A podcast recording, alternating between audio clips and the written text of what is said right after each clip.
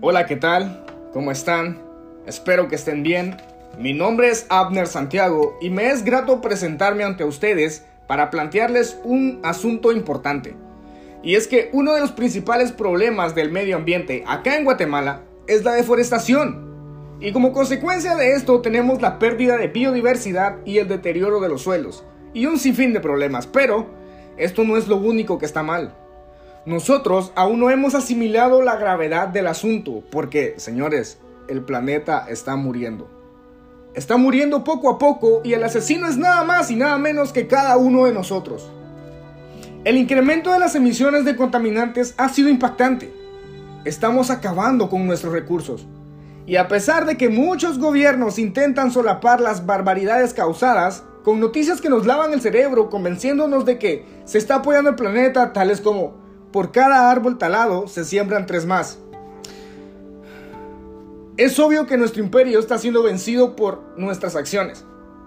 A cada momento de daño hacia nuestra madre tierra estamos comprometiendo el futuro.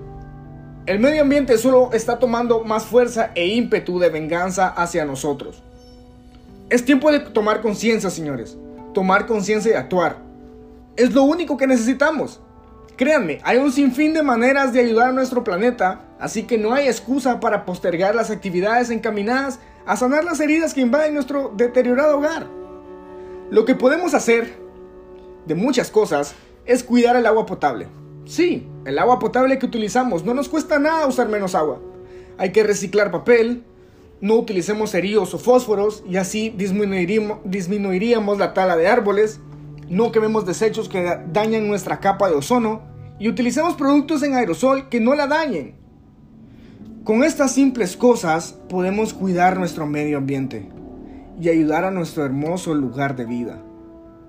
Tenemos que compensar con pequeñas acciones, inculcarle a nuestros hijos, a nuestros vecinos, amigos, compañeros de trabajo, a todo aquel que nos rodea.